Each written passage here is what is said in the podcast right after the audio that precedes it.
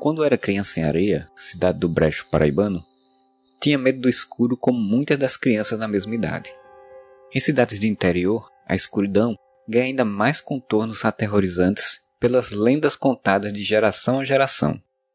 Além dos lugares comuns de lobisomens, vampiros e fantasmas, lembro que uma bem famosa que me dava medo era a lenda do tal de Papa Figo que seria um velho vagando pelas ruas com um saco nas costas para capturar crianças e comer seus fígados.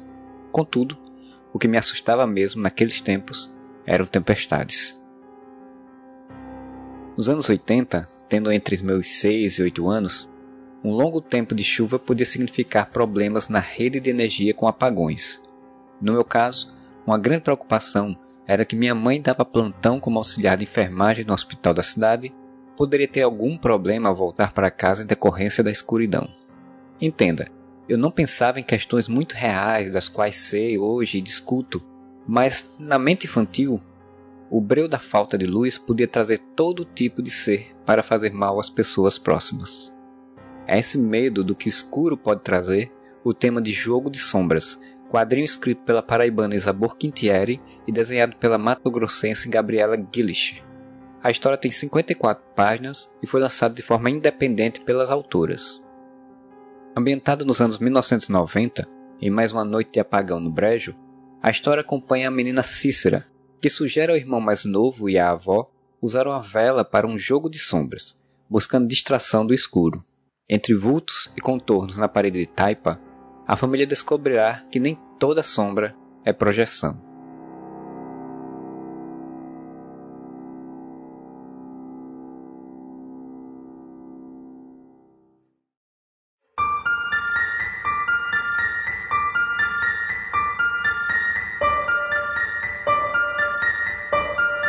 Toda em preto e branco, a HQ utiliza de um estilo característico da Gabriela para emular bem as luzes e sombras que a chama da vela produz a partir das brincadeiras das crianças.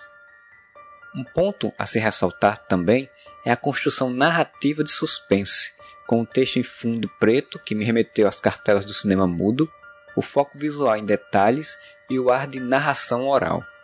Aliás, ler Jogo de Sombras nos remete, de fato, a algum causo que era contada em noite de apagão e que todos juravam ser a mais pura verdade. Afinal, foi Fulano, filho de Cicrano, que ouviu de Beltrana que me disse e jurou de pé junto que é verdade.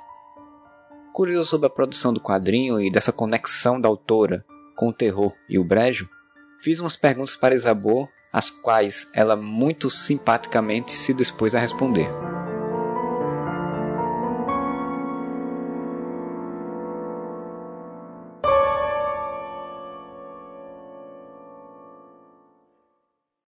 Olá, Isabor. Bem-vindo ao Fitilho, meu podcast sobre literatura paraibana e nordestina. É um prazer receber você aqui, viu? Oi, Marcelo. Antes de tudo, muito obrigada por me receber no seu podcast. Fico muito feliz de estar aqui, conversar para diálogo sobre as coisas que estão sendo produzidas aqui na Paraíba. Isabor, como vem essa inspiração para essa história, hein? Eu e Gabi, a gente queria muito fazer uma história em quadrinhos juntas. Gabi não tinha feito nenhuma história de ficção antes, então todo o trabalho dela tinha sido com foto, com jornalismo quadrinhos e fotojornalismo, junto com o João Veloso, que é um fotojornalista. E aí ela deu a sugestão da gente fazer uma história em quadrinhos de terror. E disse assim: você pensa em uma história, a gente trabalha junto em cima dela e faz uma história em quadrinhos. Gabi tem um estilo é, de desenho que é de alto contraste. Então, desenho, as, as ilustrações dela são sempre em preto e branco, e eu levei isso em consideração, que seria uma história em quadrinhos totalmente em preto e branco, né? E pensando em preto e branco, me lembrei logo da época que tinha muito apagão aqui de uma pessoa, acho que em outras cidades da Paraíba também. No começo dos anos 2000, quando eu era assim ainda criança, mais ou menos, era muito recorrente apagão, às vezes de apagão é, várias vezes uma semana só, várias vezes por mês. Então, assim, tanto que quando a gente anunciou essa, essa história em quadrinhos, teve gente que comentou assim: ah, eu sou aqui de João Pessoa, eu sou aqui do, das proximidades, ou de outras cidades aqui da, da, Paraíba. E eu me lembro muito dessa época dos apagões, né? Queria fazer uma história de terror ambientada na Paraíba. Então, aliando essa questão da, da, do preto e branco, eu pensei que seria interessante usar isso a meu favor, né? A meu favor da roteirista, essa questão da Gabi desenhar sempre preto e branco, e resolvi fazer uma história em quadrinhos que se passasse num apagão. E se passasse no Brejo Paraibano, mais especificamente. E qual é a tua relação com o Brejo Paraibano? A minha relação com o Brejo Paraibano, na verdade, é de visita, né? Nunca morei de fato no Brejo Paraibano, eu só morei minha vida inteira e até hoje eu moro aqui em João Pessoa, na capital. Mas eu tenho uma conexão muito grande, eu sempre, sempre que eu posso, assim, eu não sou uma pessoa que eu costumo viajar. E o máximo de tempo que eu passei fora da Paraíba foi uma semana e foi em Pernambuco. Mas assim, sempre que eu, que eu tenho a oportunidade, eu vou pro interior, eu vou para pro Brejo, Jogo de Sombras, logo no começo você tem as folhas de bananeiras, você tem uma, uma trajetória que é, é a trajetória que lembra a entrada de Bananeiras, a cidade de Bananeiras aqui na Paraíba, né? A minha conexão é essa. Aí eu queria transportar, pegar é, essa história, tirar de João Pessoa e botar para outro espaço da Paraíba, que nesse caso foi o Brejo, que eu tenho essa conexão, que eu gosto muito, sempre vou. E aí eu pensei logo nisso, né? E quais vivências tu trouxe pra HQ? A vivência que eu tive dos apagões, que eram muito recorrentes, que era uma coisa que toda criança tem um certo receio do escuro, né? Então, obviamente, eu peguei e transportei também para a história.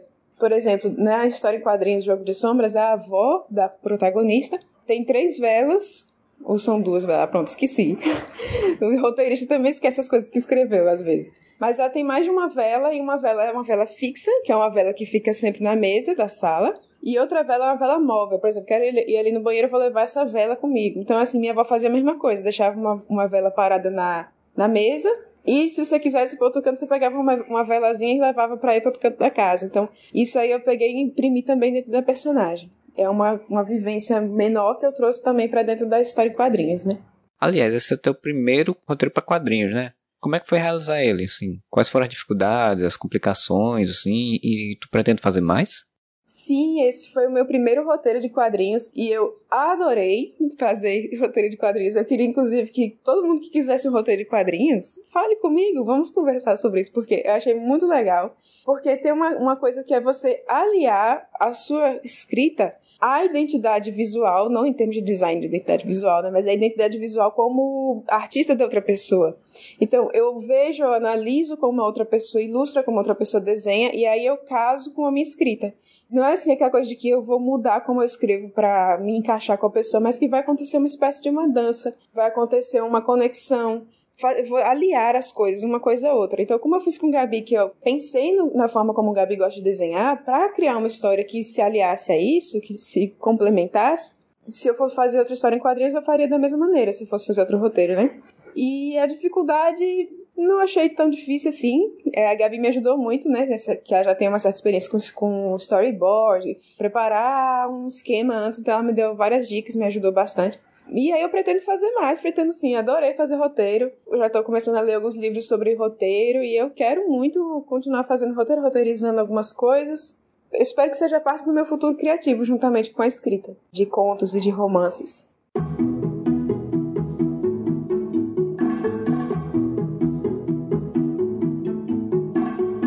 Além desse quadrinho, a Isabel já lançou o livro de contos A Cor Humana e o e-book Os Filhos de Escher. E a Gabriela já lançou a HQ Reportagem São Francisco, que ganhou o HQ Mix, inclusive. Se você se interessou não só pelo Jogo de Sombras, mas de ver também esses outros trabalhos, confere os links na descrição do episódio. O Fitilho tem produção, apresentação, roteiro e edição de Marcelo Soares e se você curtiu o programa, pode deixar uma mensagem no meu perfil nas redes sociais, no arroba mais um Marcelo, por extenso sem números, ou um recado de voz lá no Anchor. O link está na descrição desse episódio também. Queria dar meu muito obrigado a Isabor pela disposição da entrevista e a simpatia e desejar aí muita sorte nessa nova carreira aí de roteirista de quadrinhos. E chega ao final desse episódio lembrando que o pequeno Marcelo ligava desesperado para a companhia elétrica da cidade pedindo que trouxessem a energia de volta para sua mãe chegar bem em casa. Criança tem cada uma, não é? Bem, é isso, gente. Até a próxima. Tchau.